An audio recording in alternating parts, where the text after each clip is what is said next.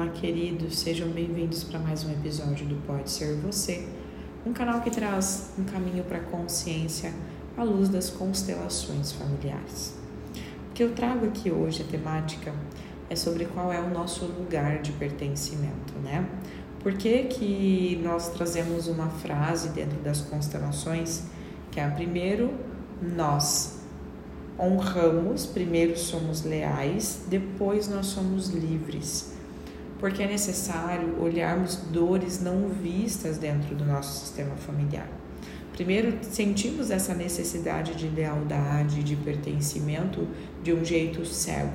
Então, existe o amor cego e o amor que vê.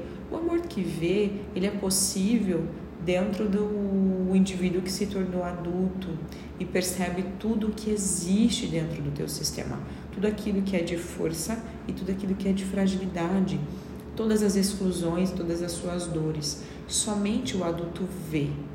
O amor cego, ele é infantil, ele é genuíno, ele é aquele amor com fantasias, aquele amor perfeito que não existe, aquele amor do qual só se cria na nossa cabeça, nas nossas criações. Então, primeiro sermos leais é uma oportunidade de olharmos para o nosso sistema com consciência, com um olhar de honrarmos todos aqueles que vieram antes, que tornaram a nossa vida hoje possível e certa, de certa forma mais fácil para depois seguirmos a nossa própria existência, a nossa própria vida, a nossa própria caminhada.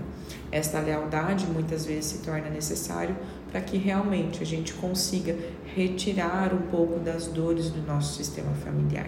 É um olhar muito profundo. Então eu convido você hoje para deixar de ter um amor cego para um amor que vê, um amor que de fato perceba que você é responsável pela tua própria vida, que você não pode ser responsável pelo que o outro deseja para você, pelo que sua mãe deseja para você. Se você que me escuta aí já é mãe, já é pai, você desejaria que o seu filho abrisse mão da sua própria vida para viver os teus planos, aquilo que você acreditou ou desejou para ele?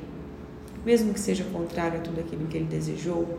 Se a resposta for não, certamente você também pode se colocar no mesmo lugar de filho e perceber que os nossos pais, por mais que eles esperem de nós, eles no fundo do seu coração, eles desejam que nós façamos a nossa caminhada, que assumimos a nossa existência, a nossa vida, os nossos próprios sonhos.